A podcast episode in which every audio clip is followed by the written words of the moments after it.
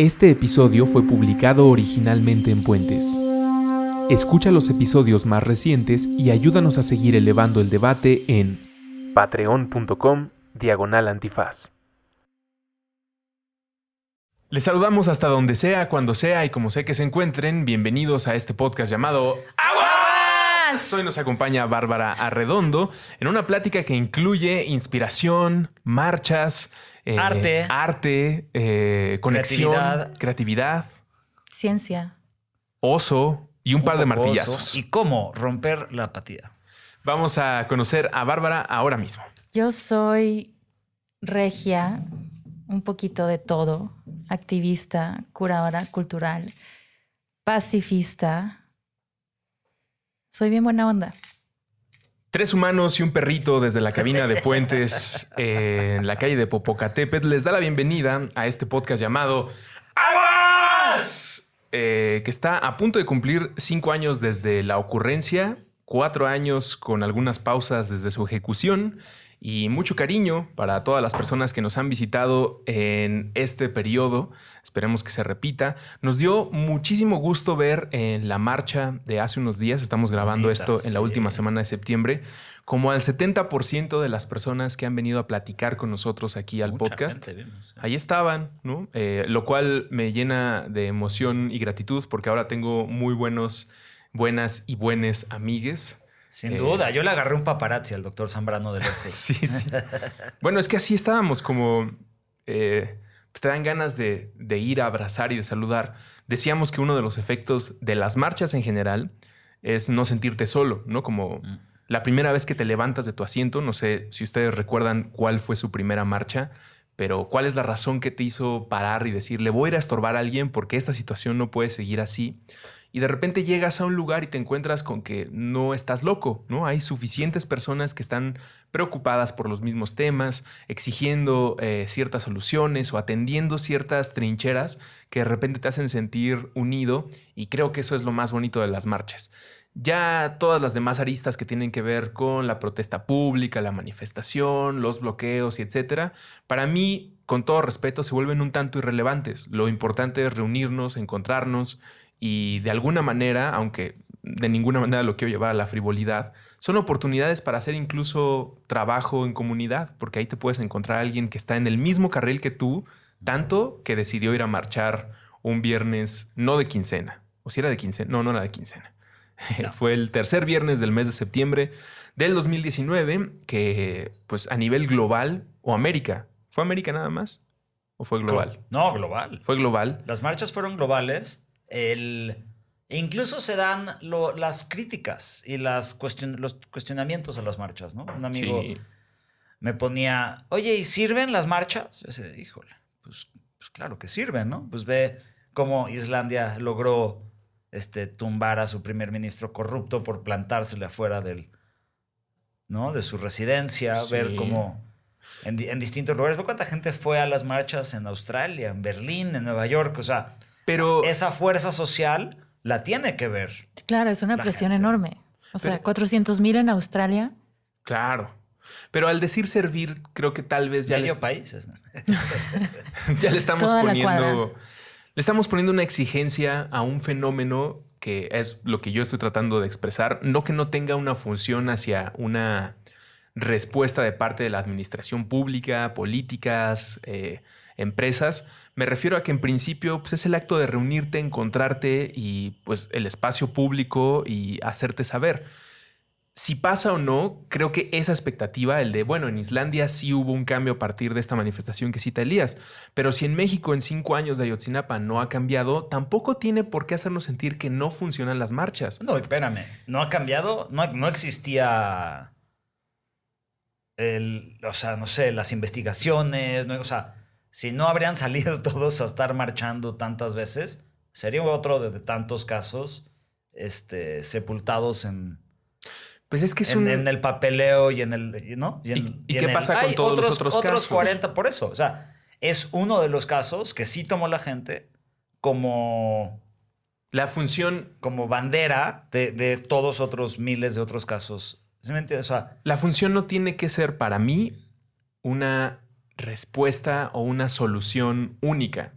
el, el objetivo de la manifestación es el encuentro y la expresión pública. Sí, aunque yo tengo sentimientos encontrados con las marchas en México porque a pesar de que no conozco todas ni en qué han terminado todas, siento que la mayoría no tienen una estrategia más allá de salir a marchar.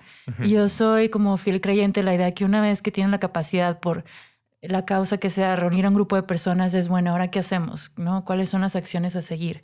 Y hay un libro increíble que se llama Small Acts of Resistance, como estos pequeños actos de resistencia de John Jackson y no recuerdo el nombre del otro coautor.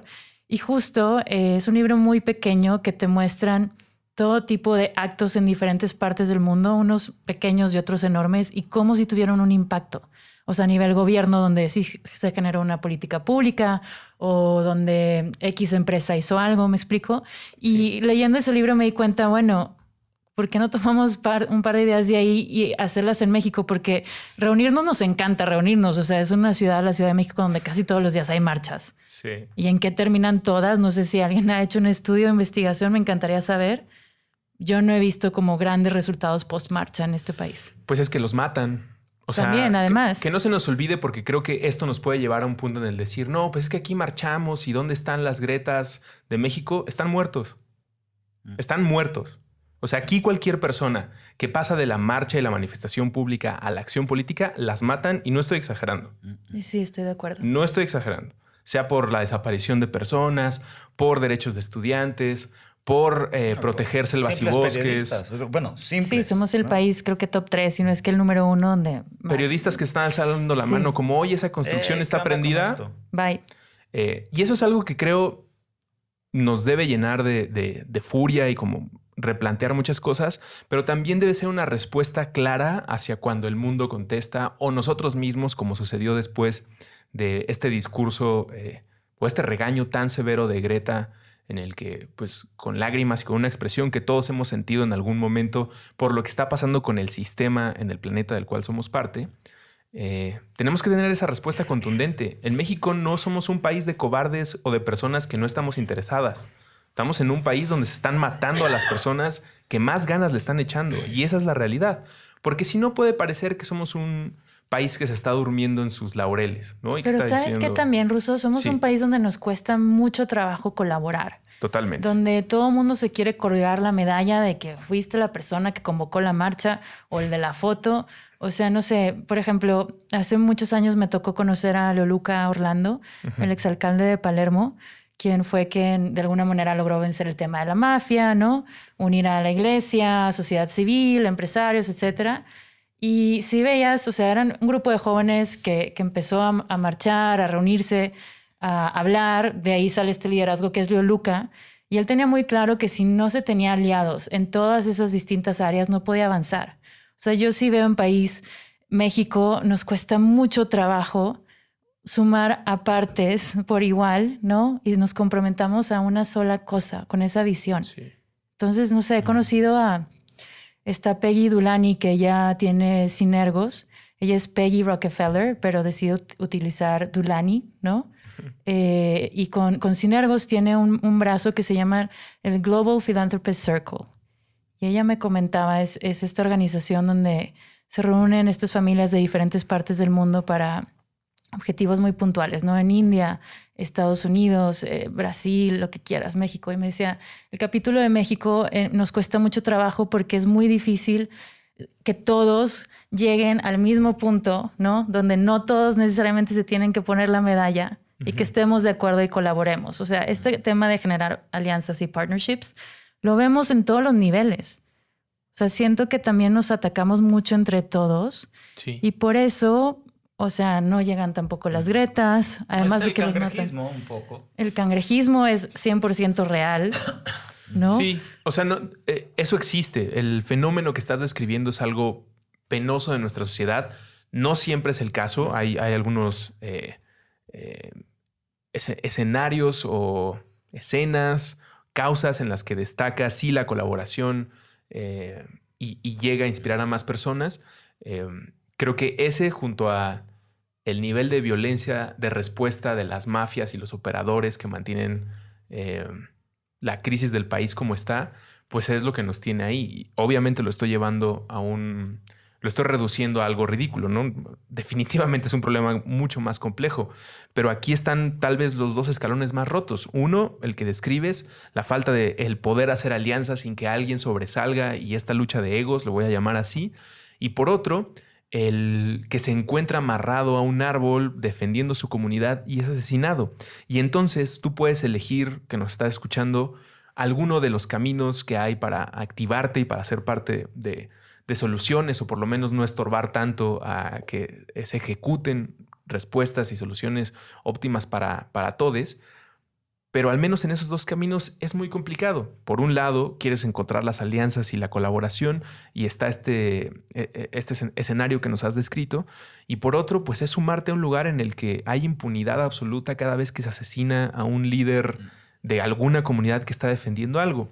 Esas carpetas de investigación, ese interés, pues tiene también que combatir una apatía general.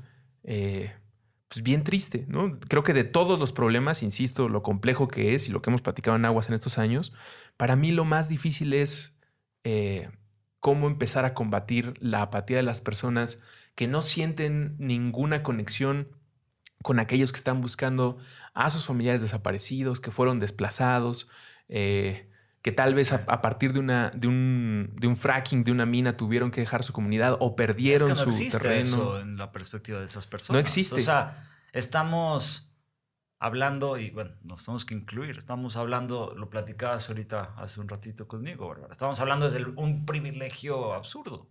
Sí. Sí. O sea, yo tuve agua al día del sismo en mi casa. Luz. Luz. Gente, gente preguntándose por ti. ¿No? Gente diciendo, oye, ¿qué onda? Estoy preocupado, ¿por qué no contestaste en dos horas, ¿no? Porque no había redes. O sea, hay, hay un... A mí me encanta que luego, recuerda, lo, hay que ponerlo en la bitácora, este poema de, de, un hatcher que se llama Royce. Em, white privilege, ¿no? Y es todo un rap de, de un chavito de 14 años diciendo, I'm I'm white and I'm privileged, ¿no? Y bueno, luego gente me regaña de mi pochismo, ¿no? Bueno, a ver, yo soy de Monterrey. Y es así de, bueno, pues lo siento, ¿no? Y, no me bajan de güero. Y, y hay toda esta división que viene, pues yo creo que, híjole, contaminando, podría llamar, nuestras dinámicas culturales desde hace por lo menos 500 años. Y, y recordemos que es una estrategia de conquista que seguimos en esa misma dinámica. Ven y bichi. ¿Cómo? Divide y vencerás. Claro. Que es lo que platicábamos antes de prender los micrófonos, ¿no? Como un triunfo del sistema, no por nombrar a ningún personaje, sino cómo están las cosas actualmente, es hacernos sentir que, hey, tú que estás utilizando el popote, hey, tú que vas a ser papá, hey, tú que te vas a comprar un nuevo par de calzado. Es muy fácil señalar. Es muy fácil señalar. Y tú lo decías muy bien, Bárbara todo aporta. O sea, que alguien tome una decisión más consciente sobre lo que va a comprar, a quién le va a comprar, cuánto tiempo va a usar esa prenda, por ejemplo, pues eso inspira y qué bueno. Pero la verdad estos esfuerzos son menores contra el sistema que es con lo que se protesta y lo que tenemos que ejercer presión. Sí, e, el tema para mí es, o sea, sí creo, coincido contigo que estamos viendo es, esto que le llamas apatía es una crisis de conciencia. Eh, yo soy de Monterrey, me gusta decir que en una de mis vidas pasadas yo fui periodista en Reporte Índigo justo en sus primeros tres años. Y justo fue en esa época donde teníamos de presidente a Felipe Calderón y donde él decide eh, hacer un llamado a esta guerra contra las drogas, ¿no? Y empiezas a ver, yo vivía en San Pedro, como en este municipio que era conocido como el más seguro y el más rico de América Latina, ¿no? O sea, eh, económicamente hablando, el, el, más exitoso y lo que quieras. Y entonces vivía ahí y empiezas a ver cómo la mayoría de las personas en crisis empiezan a irse a vivir a diferentes partes de Estados Unidos o venirse a vivir a la Ciudad de México. Entonces había un sentido así de, no sé, paranoia total. Teníamos, había, y sí, sí soy muy pocha, o sea, eh, curfew. Este, toque, de queda. toque de queda. Ya a las 10 donde yo iba a correr en calzada, pues había soldados al lado de mí donde no había antes, ¿no? Y recuerdo que en todos los lugares, fuese desayuno, comida, cena, compañeros de trabajo, en reuniones, la conversación giraba alrededor de que los maten a todos. O sea, esa era la solución para eh, ponerle un fin a las personas que secuestraban o eran parte del crimen organizado. A mí me dolía mucho escuchar eso, eh, pensar cómo genuinamente le puedes desear la muerte a alguien más, ¿no? A raíz de esta falta de entendimiento, conocimiento de por qué inclusive se están sucediendo esas cosas, por qué están secuestrando, por qué hay este crimen, ¿no? Sí. Y, y me sucedió también o sea, me voy a adelantar, pero en el verano cuando me asaltan, aquí en la Ciudad de México, en Polanco, saliendo de meditar a las 10 de la noche, y me asaltan junto con una amiga y mi amiga me dice, Bárbara, creo que hasta al asaltante lo confundiste, lo viste con demasiado amor cuando le entregaste tus cosas, porque si era entender que creo que si ese chavo tuviera la opción de no estar haciendo eso, probablemente no lo estaría haciendo. Yo estoy asumiendo, pero quiero pensar, ¿no? O sea, quiero pensar que quizás él podría llevar otro estilo de vida. Y cuando, cuando me asaltan, ves el video y ves que hay gente, o sea, ni era tan tarde, es una calle iluminada, ¿me explico? Eh, hay gente en la banqueta de enfrente, hay un chavo que está corriendo al lado de mí, pasa uno en bici.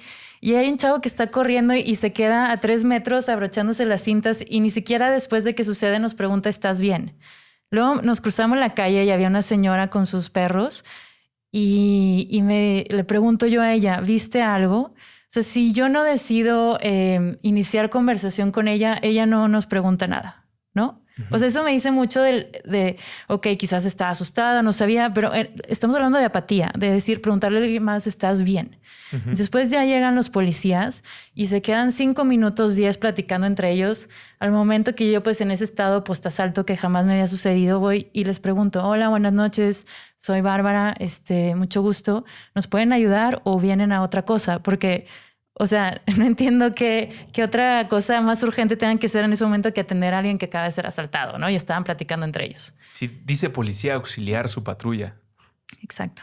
Entonces sí creo que eh, para mí en lo que yo me he dedicado es cómo generamos empatía y conciencia, ¿no? O sea, a mí explicar todo lo que sucede a raíz de una perspectiva política, económica, lo que quieras, yo no he visto una persona eh, que no haya contactado con su conciencia, con la empatía, con abrir literalmente su corazón, que esté dispuesto a agredir a alguien más en cualquier sentido. Mm. O sea, es, que ya es, es, afuera de ti, no, no, no hay esa capacidad, porque realmente es cuando sí te pones en los zapatos del otro, ¿no?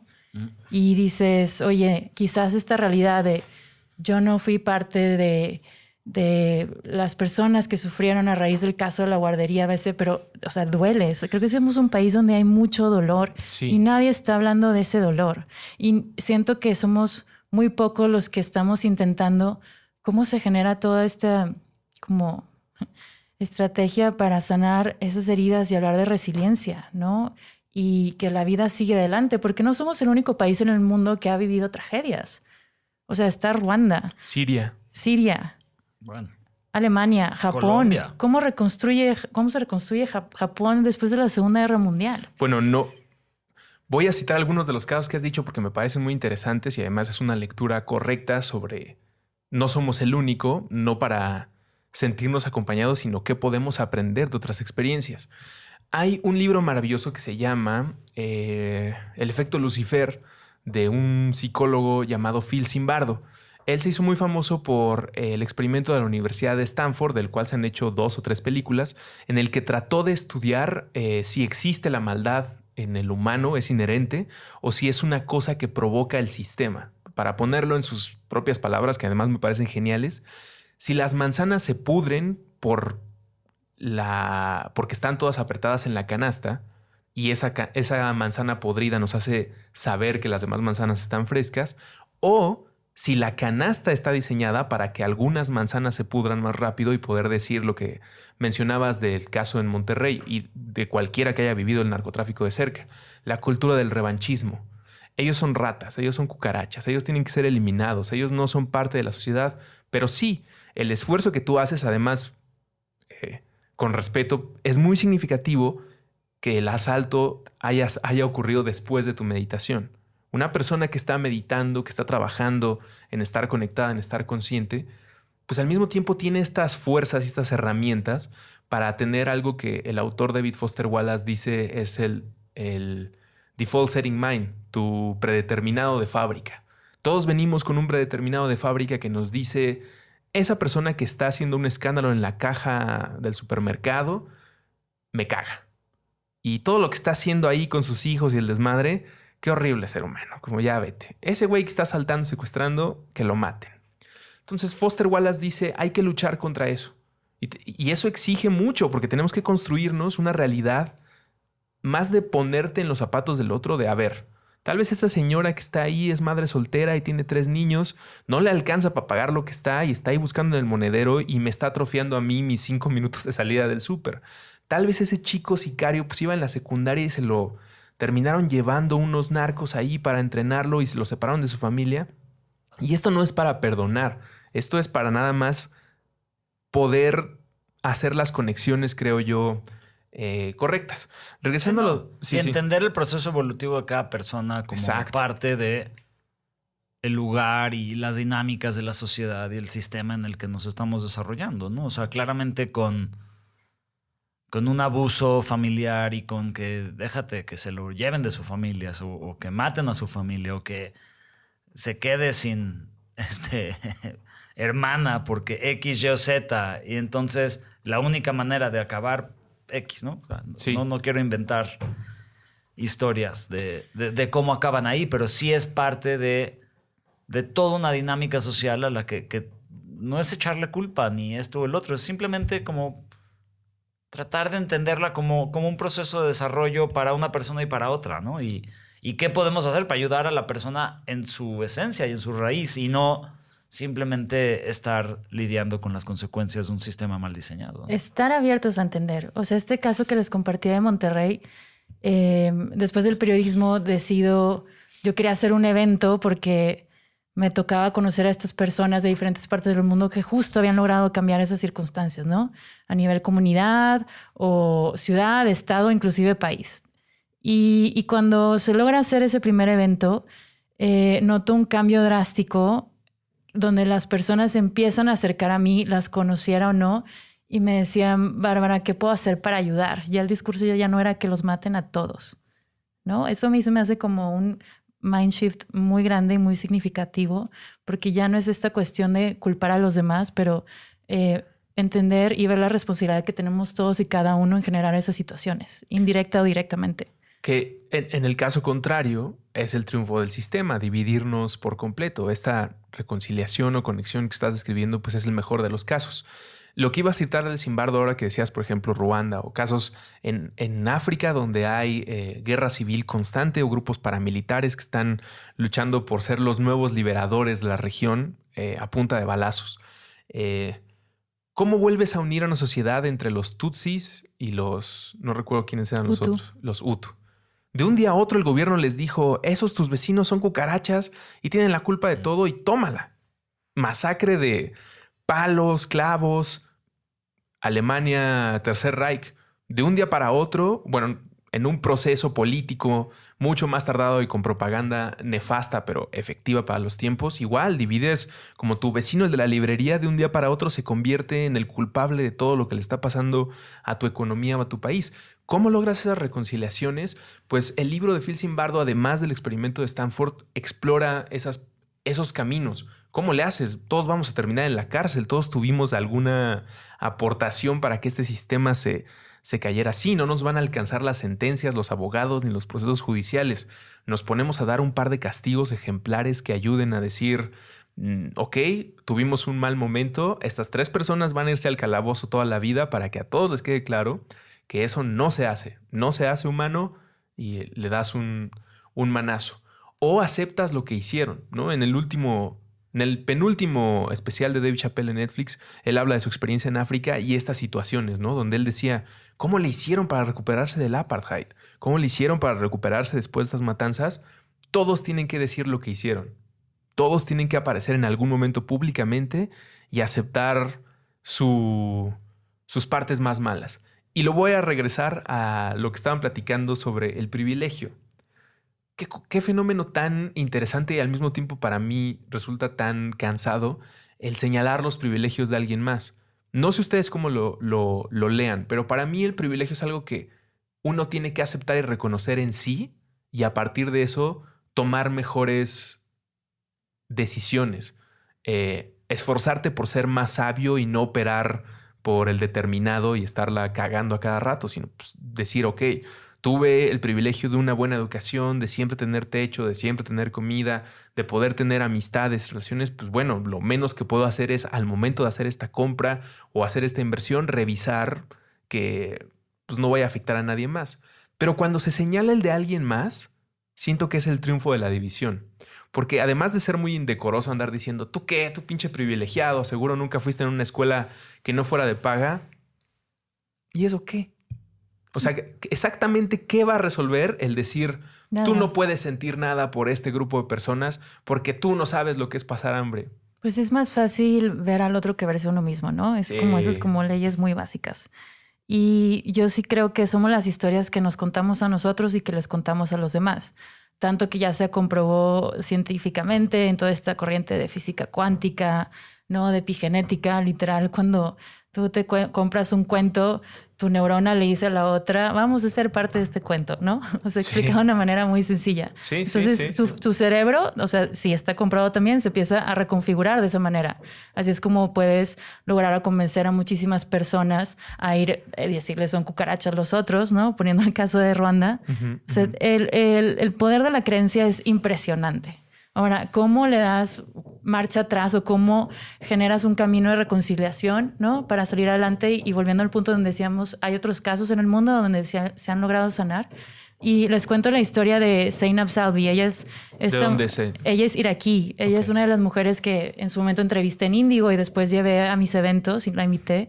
Y Zainab, su papá eh, era un piloto comercial. Un día le marca Saddam Hussein a su papá y le dice, quiero que seas mi piloto personal.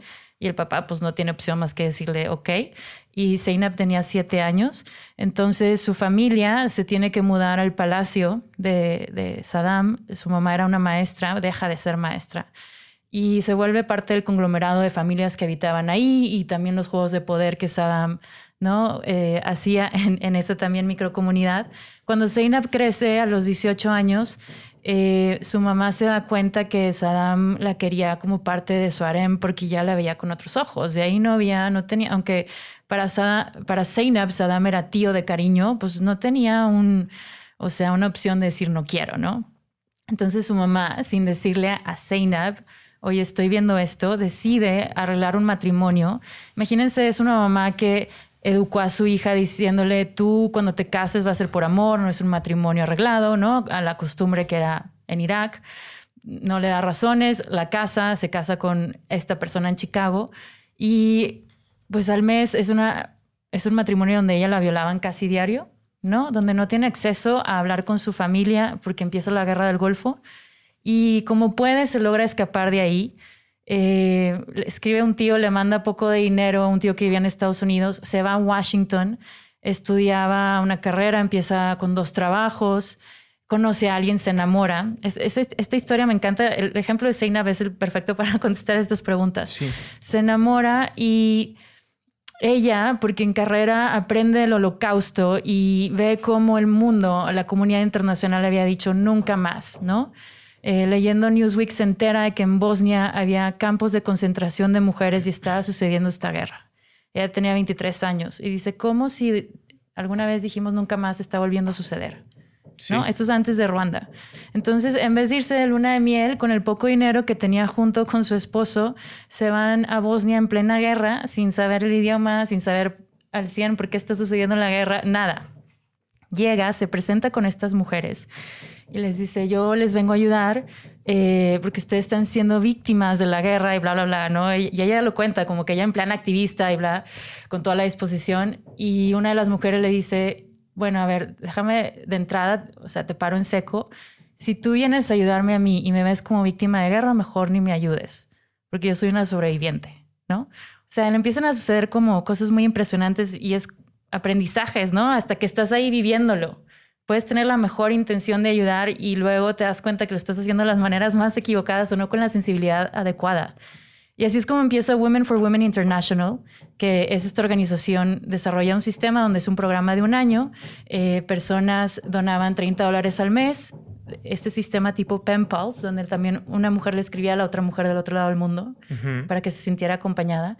Y en este programa era acceso a terapia, este, que se puedan recuperar emocionalmente, eh, aprender ciertas no sé, eh, habilidades para tener su negocio y acceso a microcréditos, porque ya habían matado a sus papás o a sus hermanos, sus esposos, que iban a ser estas mujeres solas al final. De ahí le llaman de, Ruanda. Oye, sabemos de tu trabajo, acaba de suceder esto en Ruanda, ven y ayúdanos. imagínense que llega Zainab y en, un cuarto eh, pone a las Hutu y a las Tutsi y les dice, de aquí no vamos a salir hasta que entre ustedes decidan quién va a ser la líder de este grupo. O sea, donde la que está enfrente, su esposo había matado a sus hijos, ¿no? Así tal cual, no salimos de aquí. Bueno, la organización está en ocho países en zona de guerra. Eh, está en Irak, en Congo, Afganistán. A mí me tocó entrevistar a algunas mujeres de, Sudán, de Congo. Y, para mí fue muy impresionante hablar con una de ellas. Era esta señora de, era de Congo. Y me decía, eh, Bárbara, ¿sabes qué? Yo, me levanté a las 3 de la mañana para hablar con ella, allá eran que las 5 o 6 de la tarde. Eh, lo último con lo que te quiero dejar es gracias por compartir mi historia al otro lado del mundo porque me hace sentir que no estoy sola. Y me tengo que ir porque se está metiendo el sol y está muy peligroso ahorita, ¿no? En mi país. No sé si pueda llegar a mi casa viva. Entonces, eh, para mí hay mucho que aprender del caso de Zeynep, ¿no? Cómo ella vivió la guerra, crecer con Saddam, toda esta historia, el que matrimonio, lo que quieran. Hay muchas cosas que aprender de ahí, pero el no sentirnos solos, yo creo que es muy valioso y se rescata. ¿no? El estar dispuesto a poner de tu parte, de tu tiempo, para lograr entender al otro y así reconocerte a ti de otra manera o reconfigurarte. sí, aprenderle. Sí, y no sé, ejemplo les podría compartir mucho y hay un documental que lo explica muy bien, se llama eh, Beyond Right and Wrong, más allá del bien y del mal, historias de justicia y perdón. Y este documental no es como que lo ves y te obliga a que perdones a quien te haya hecho algo, ¿no? Pero te plantea eh, diferentes casos muy extremos, eh, tres donde sí se logra el perdón y uno donde no sabemos, ¿no? Y es un caso en Irlanda del Norte de quien planteó esta bomba en Parlamento, entonces eh, muere un hombre y, el, el, que puso la bomba le escribe a a, la hija de uno de estos congresistas que muere, se terminan conociendo en persona y, lo, o sea, lo perdona, ¿no? Y ahora ellos viajan juntos por el mundo hablando del perdón.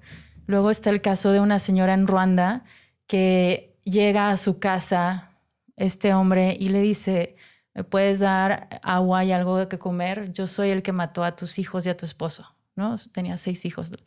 Entonces, o sea, es como ya situaciones muy fuertes y ves cómo se reconstruye el tejido social y ves que sí es posible. A mí me gusta hablar como posibilidades infinitas, o sea, si hay una posibilidad de esperanza, hay una posibilidad de paz, hay una posibilidad de vivir la vida de otra manera.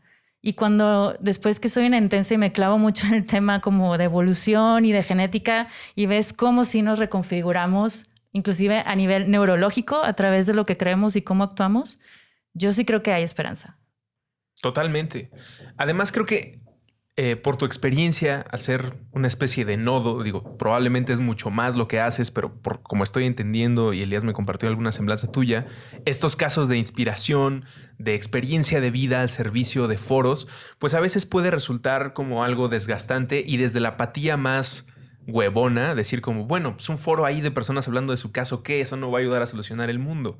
Pero partamos de la idea de que así como existen millones de libros que se han escrito con, experiencias que tal vez puede ser, lo voy a llevar a, algo muy básico y que a todos nos ocurre, una decepción amorosa y no sabes cómo reponerte, ya pasaron tres meses y no entiendes qué está pasando con tu vida y de repente te das cuenta que se han escrito 70 libros con una experiencia similar a la tuya y que hay personas que no solamente sobrevivieron a esa experiencia, sino que pudieron plasmarla en una lectura o se inspiraron para hacer una novela eh, fabulosa que terminó siendo una película y en una narración que capturó al globo entero.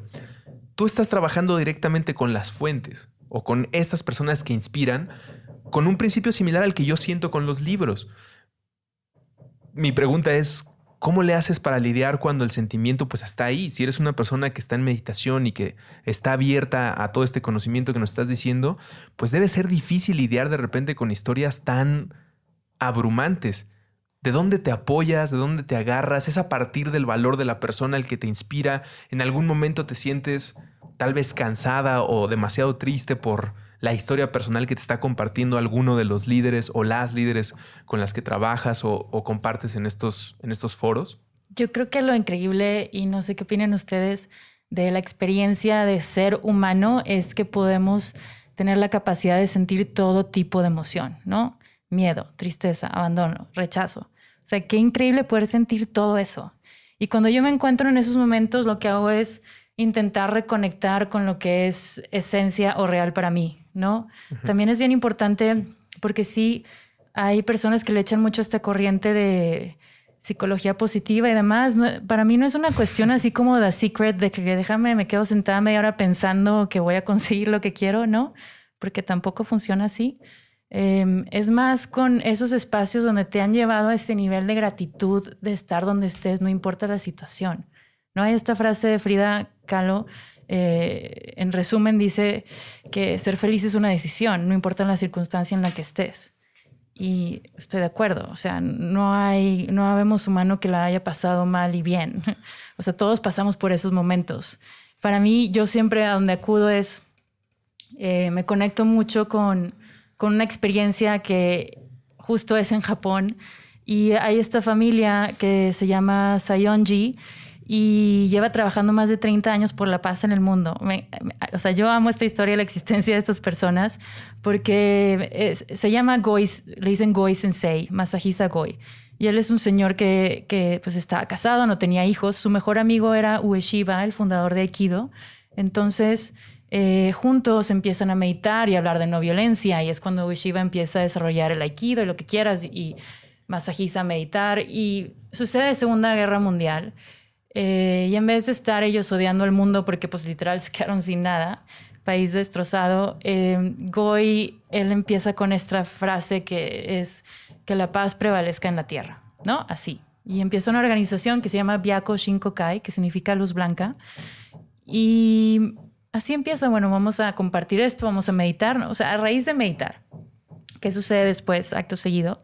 Imagínense que de Okinawa eh, existía la familia real de Okinawa y es esta señora que se llama Masami. Ella, a raíz de, todo lo que sucedió postguerra, eh, desarrolla un tumor cerebral y no, encontraban cura, ¿no? Los doctores de cómo le podían ayudar en su momento. Ella conoce a, a Goi Sensei y le dice, tú estás cargando todo el dolor que existe de todas las mujeres que decidieron suicidarse porque las violaron.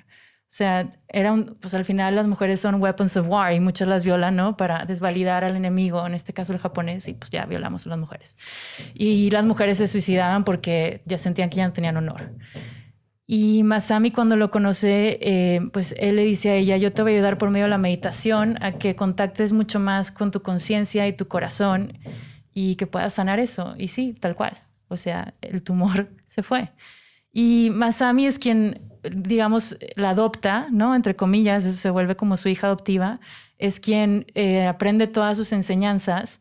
Y hoy tienen Biaco, tienen eh, World Peace Prayer Society y el Goy Peace Foundation. El Goy Peace Foundation es un poco el premio Nobel de la Paz de Asia, a mí me gusta eh, describirlo de esa manera, pero donde trabajan de la mano junto con la ONU y muchísimas organizaciones eh, y con científicos, eh, educadores, todo tipo de perfiles y tienen cientos tipos de programas y proyectos en el mundo. Ahora, ¿a qué voy con esto de, de Masami y Goy? Es que ellos una vez al año hacen un evento donde se reúnen 8.000 personas en Fuji, tienen un santuario en Fuji, invitan a líderes de diferentes religiones y a jóvenes y todos piden por la paz en el mundo de la A a la Z en el idioma de cada país.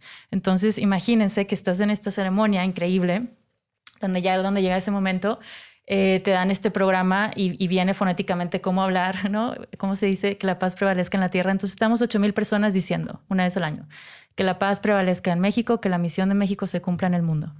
Y la primera vez que hicieron este evento, eh, invitaron a académicos de Stanford y decidieron medir la frecuencia del mundo, ¿no? Mientras sucedía ese evento. Y claramente se ven los gráficos como se estabiliza, ¿no? O se genera más armonía, ves en las gráficas. O sea, sí hay un impacto a nivel energético en la frecuencia vibratoria. Ahí es a donde yo voy, yo me conecto cuando digo ya no puedo más. ¿Por qué? Porque es un espacio donde te hace creer que sí puedes encontrar la paz inclusive en medio del caos. Y ahí me tocó conocer una vez a, esta, a una profesora que llevaba años enseñando eh, el tema de reconciliación. Su papá fue uno de los soldados que participó en, esta guerra en Japón, ¿no? De los americanos que mató a gente. Y ella, justo por, por ser la hija de este soldado, se había, había decidido comprometerse a la paz, ¿no? Y la reconciliación. Y era una señora de 55 años y viene conmigo llorando. Me dice, Bárbara, ¿lo puedes creer que esta es la primera vez en la vida, aunque me dedique a esto, estoy sintiendo lo que es paz? Entonces, yo creo que ahí hay dos cosas. Uno, sí creerla y, o sea, aunque nos dediquemos a ello, quizás no lo sentimos. Ya cuando lo sientes, creo que es muy transformador. Constantemente tú estás procurando estos espacios, Elías, o por lo menos estas conexiones, ya sea en Hatch, reuniones que parecen este, simplemente eventos sociales en tu casa que terminan siendo un, eh, una conversación que sigue y sigue, es algo que conscientemente buscas con los mismos fines o con resultados similares a las experiencias que nos está narrando Bárbara. ¿Y qué tan importante es eso en tu vida junto a meditación, yoga, eh, huesero, bici, tener perro? ¿Es algo fundamental? ¿Es algo en lo que te sientes que construyes que generas, que procuras. Es que en muchos de estos este, eventos o, conferencias o foros siempre te dicen tienes que encontrar a tu tribu. O sea, si ya sabes más o menos qué quieres hacer, aunque vaya cambiando, desarrollándose, lo que sea, tienes que encontrar a la tribu con la cual lo puedes platicar, rebotar y claramente plasmar o hacer, ¿no? Entonces, o sea, sí es algo como muy, mucho más ligero. Creo que eso está muy intencionado y muy estructurado. Este, creo que eso es mucho de lo que nos falta aquí, ¿no? O sea, tener la estructura, tener la disciplina, este, presentarte. Mucha gente dice, ay, es que no sé qué hacer. Simplemente preséntate. Llega a la junta, llega a la conversación, entrega ese documento que tuviste que entregar. O sea, ese pequeñito follow through que creo que es este, un poquito de lo que nos falta a nosotros por, por una dinámica muy aparentemente espontánea o, fluida, abierta, que a ver a dónde pueden llegar las cosas. Siento que, que, y lo hemos platicado, tenemos que darle un poquito más de estructura, de agenda, de seguimiento. Sí, de, entender el tiempo como algo distinto. Probablemente estoy hablando de lo local, pero me quedé pensando mucho sobre los buenos tiempos y los malos tiempos y esta reflexión de Alan Watts sobre las olas, ¿no? Es como una persona sentada en la playa tratando de abrazar solo las olas buenas, porque hay unas olas que no son buenas.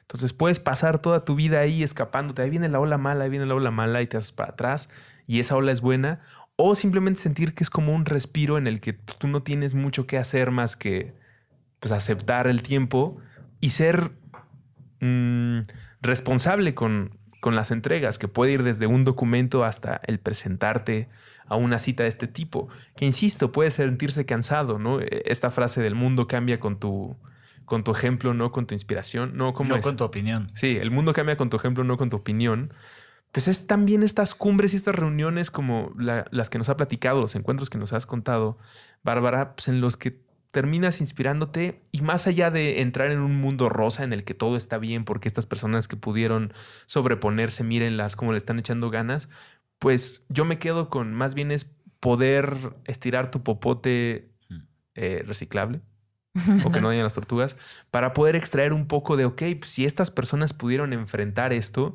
significa que aquí hay esperanza, como si fuera un faro de, que está prendido y debe ser constante y por eso es importante que esas historias se mantengan.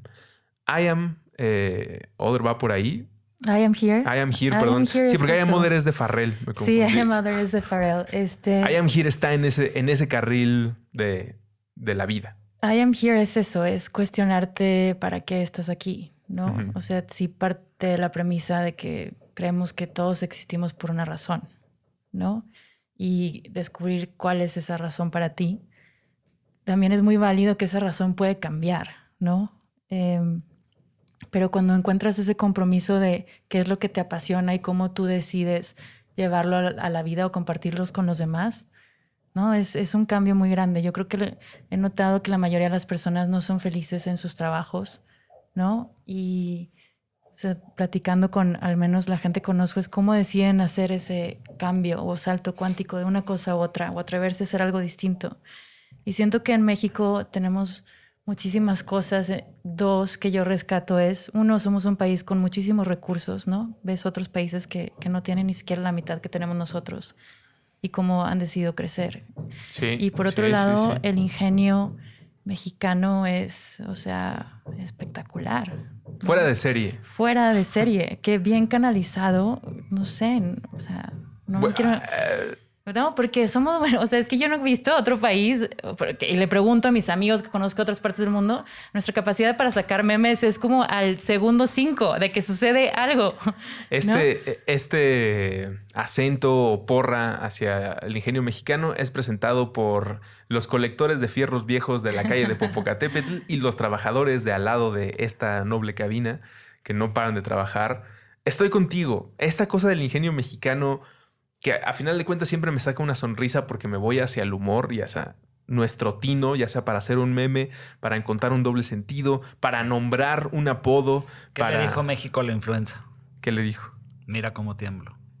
¿No se acuerdan de eso? Es Es real. todo eso. Pero es, mira, Es lo que hablaba Elías de presentarse. O sea, eso es I am here, estar dispuesto a presentarte, ¿no? Ujú. Es, es donde haces ya, tienes más del 70% de la chamba hecha cuando te presentas. Sí. O Eh. cuando te hacen estar presente. Pues es que creo que... No, bueno, si fuera- vamos por G.I. Joe, G.I. Joe dice, knowing is half the battle. El otro día nos pusimos a platicar. Entonces, primero... G.I. Joe eh, dice knowing, pero... hay, que- hay que entender, hay, hay que querer como entender la situación y a pesar de entenderla demasiado o poquito, presentarte.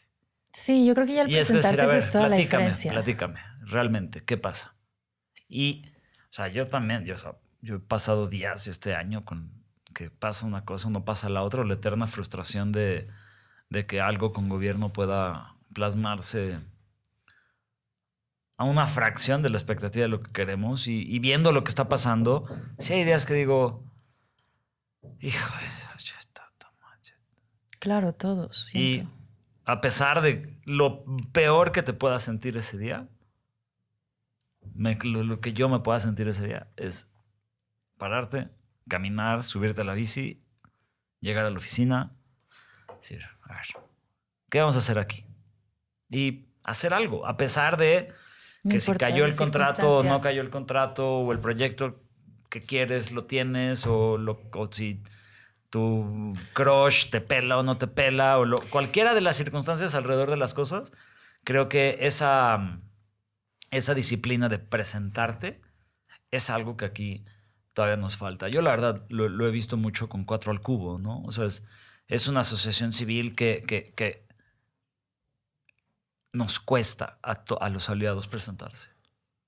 Nos cuesta el, el, el, órale, ok, acá estoy, ¿qué vamos a hacer? ¿Cómo vamos a solucionar esto? Y también, pues obviamente hay un grupo de aliados que sí se presentan. Ujú. Pero si yo pensara en los 60 aliados de 4 al cubo solamente, que lleguen a las juntas, se presenten y tal. O sea, ojo, ¿eh? no es responsabilidad de los 60 que no se presentan. También los 5, 7 que quedamos en el consejo, creo que no extendemos las invitaciones de la mejor manera, ¿no? Para que la gente se presente. Entonces es como esta, esta, esta dinámica en el, en el que a mí me lo dijo muy bien el papá de, de- de un amigo mío que, que lo admiro mucho, el señor Norman Brooks. Lo presenté con mi mamá, así como diciéndole, mira, ma, este señor está bien chido y va a Burning Man y me va a ayudar a explicarte todo lo que yo no te puedo explicar. Él lo que, le dijo, lo que dijo en una cena es, que tu generación, Elías, ha hecho un muy, una muy mala invitación.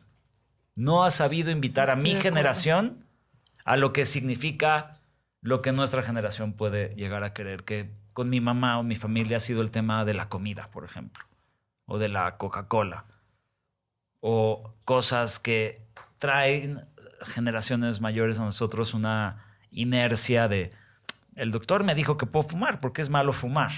O el doctor nunca me preguntó qué como, ni cómo como. O cómo como, o si como. la nutrición es buena o no buena. Entonces, nosotros, por nosotros digo nuestra generación, no, no hemos podido hacer esa invitación.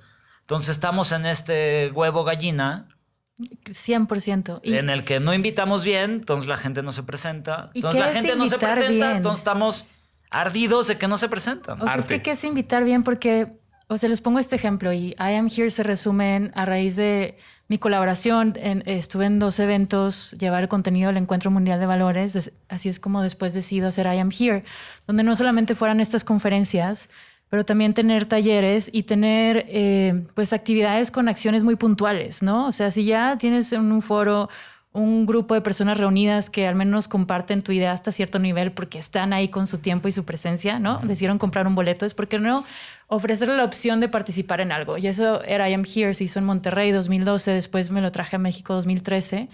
A raíz del asalto este verano estoy decidiendo reactivarlo y hacer el foro aquí en la Ciudad de México el año que entra, en el 2020. Y a mí me sucedió algo muy interesante cuando fue la primera edición, que me decía una señora, una artista reconocida que tiene en, en Monterrey como un sentido de comunidad muy importante, creo que la admiro mucho por eso, pero me decía, este, Babi, muchas gracias, este, eh, los jóvenes y lo que quieras. Y yo le decía, lo tenemos que hacer en conjunto, ¿no? O sea, es, para mí el hecho que me dijeran gracias, porque hicimos cambios interesantes, ¿no? En esa comunidad, era, no, no podemos hacer esto sin ustedes, ¿no? Sin esa generación, porque pues tienen su conocimiento. Y luego existe otra cosa en las cosas que nos dicen. Eh, me acuerdo que había una tía que me decía, Babi, qué linda, gracias, wow. O sea, ya, ya cuando, cuando empezó el proyecto y entendían de qué iba, eh, me decían, eh, y además te sacrificaste porque todas las fiestas a las que no vas, o sea, porque literal yo no salía, ¿no? Y prefería estar leyendo, ver un documental o lo que sea. Y si salía de vez en cuando, y me decía, es un sacrificio, y yo le contesté, no, o sea, para mí es una inversión, ¿no? Entonces todo también depende de cómo veamos las cosas y no perdernos tanto. Yo siento a veces en las palabras, pon tú, me dedico mucho también al tema de equidad de género y esta conversación de feminismo, de no sé qué, o sea, eso a mí que me cansa, empoderamiento. No me interesa hablar en cómo se le llama necesariamente porque se nos va el día. ¿No? O sea, ¿qué sí puedo hacer para proponer algo y darle una salida donde todos nos veamos beneficiados, ¿no? Entonces, en este discurso de decir, invitar bien, bueno, si los cinco que ya estamos, ¿qué podemos hacer? Y, y si el día de mañana somos seis, ya es un, ¿no? Es, un, es una ganancia. Y creo que esa es ahí mi frustración eh, a veces en México de, o sea, de estar todos en el mismo barco en una visión, donde, no sé, Gandhi decía que las diferencias honestas son señales de progreso. No quiere decir que todos vamos a estar de acuerdo todo el tiempo. Sí, no, ese es, O sea- además de ser un escenario ridículo, pues es una dictadura del pensamiento. No se vale que todos estemos de acuerdo en todo. Sería un retroceso en todos los sentidos. Totalmente. Sí, no, no, no. Dios nos libre, cualquiera que sea, nos libre de, de- de un escenario tal. Yo de invitación y para ir terminando esta primera visita de Bárbara, que esperemos nos visite porque hay muy buena plática y hay muy buenos casos, muy buenas anécdotas. eh, creo que la invitación tiene que venir a través del arte y solo a través del arte. Para mí es el hechizo y el conjuro probado a través de milenios que puede traernos primero al presente, ¿no? Sea una pieza, una escultura, una pintura, una canción, tiene esta magia poderosísima de hacerte estar aquí, ahorita, en el concierto, con tus audífonos. Sabes que estoy de acuerdo contigo, pero ¿qué a los que no conectan? Pues no, con eso? no todo el arte es para todos. Y yo creo que por eso la invitación debe ser de muchas O sea, me maneras. pusiste en jaque, Elías. También, si alguien no reacciona, perdón, Bárbara, pero si alguien no reacciona a una inauguración que está tratando como la de territorios arrasados y no visita o no le dice nada, eh, esta, ¿Cuánta- es que cuánta gente va a ir a ver la exposición de Arturo. es que ahí está nuestro esfuerzo. Bueno, tú y yo lo estamos haciendo y seguramente Bárbara, si va a territorios arrasados o alguna exposición que sientes, la gente tiene que estar ahí para conectarse. Nuestro esfuerzo es invitarlos a la invitación. Y, y eso, eso es la belleza del arte, ¿no? Que simplemente no te dice, hey, hey, hey, hey, hey, hey. Sí, no es molesta. Es de, mira, acá está. Justo. Ya lo que hagas con esto es tu, es tu tema. Mi, mi personal este, frustración es que no.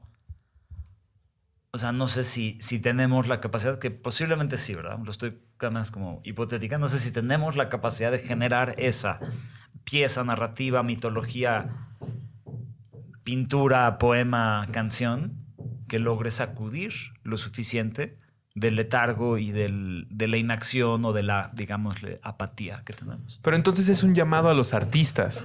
Y con este llamado a los artistas no me refiero solamente a los que viven becados gracias a su talento o a los que viven creando porque es su, su pasión. al artista que tú tienes dentro. Todos estamos obligados a hacer arte. Ese es un viaje en el que yo estoy muy metido, gracias a Neil Gaiman.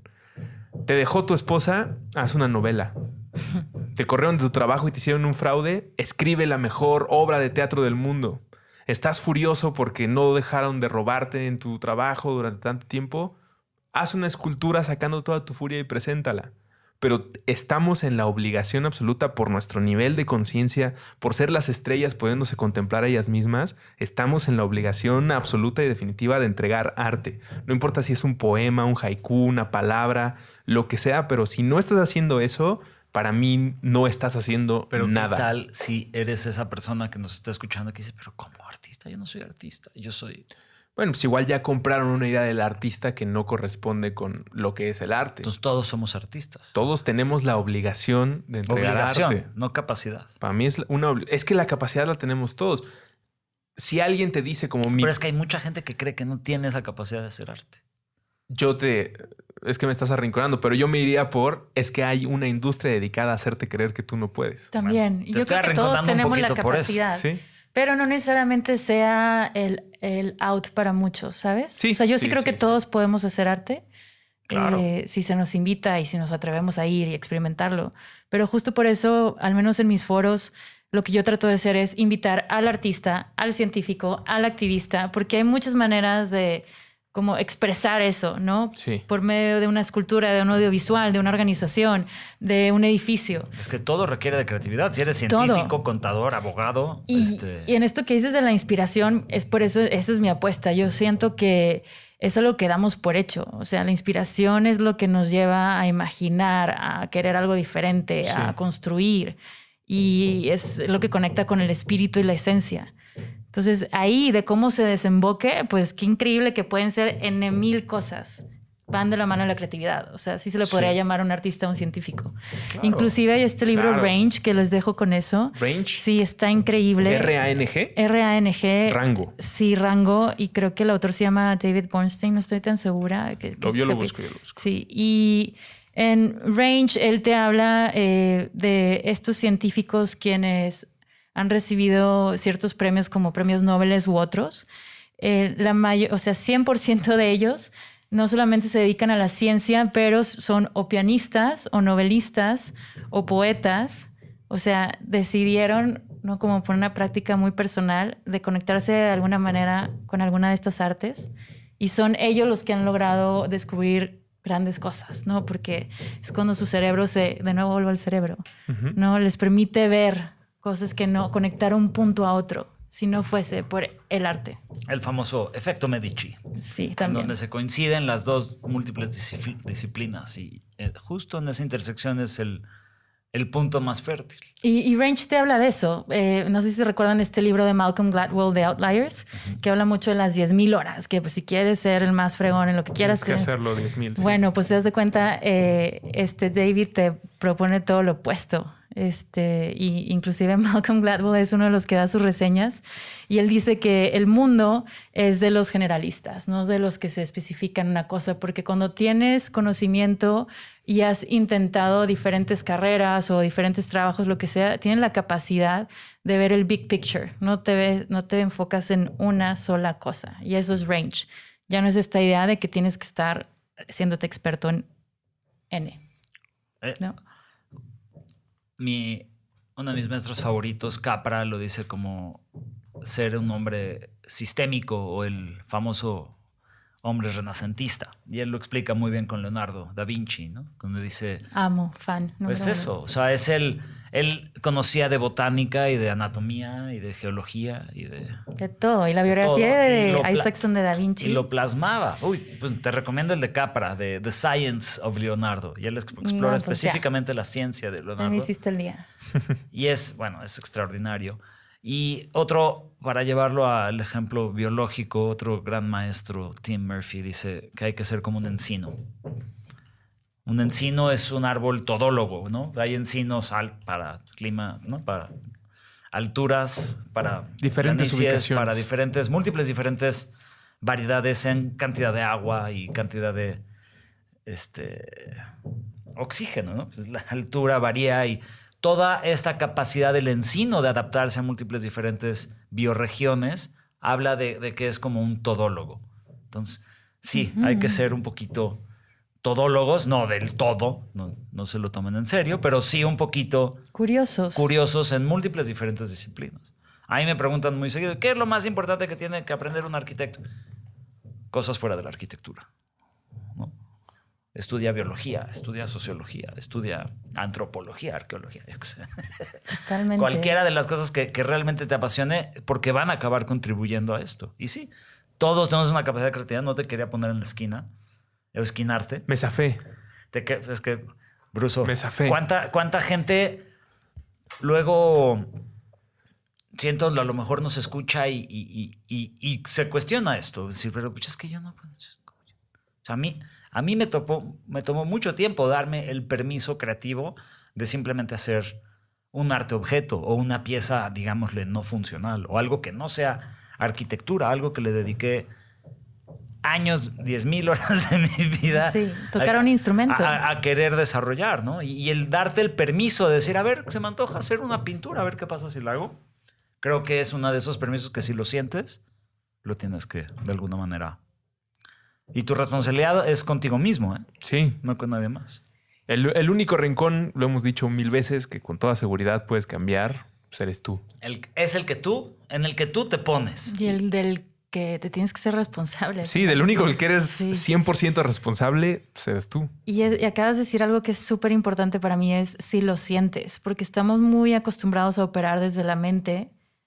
O sea, y en realidad es, nos cuesta a veces trabajo actuar desde lo que sentimos, ¿no? Sí. Eh, hay este otro libro que se llama Seat of the Soul de Gary Zukav y él habla mucho de, la de las intenciones y del sentir y justo él tiene esta teoría de que se nos ha educado a no sentir, Sí, ¿no? bueno. Y, y eso para Bueno, mí es... es, es- es educado y también es, regresando a la alimentación, es no- los, los hábitos alimenticios están diseñados para que tu microbiota esté de la fregada. Entonces, cuando decimos, le, hago caso a mi intuición, te, te señalas en tu intestino. ¿No? Los gringos, en Estados Unidos le dicen gut, Gut. feeling. I have a Sí. gut feeling.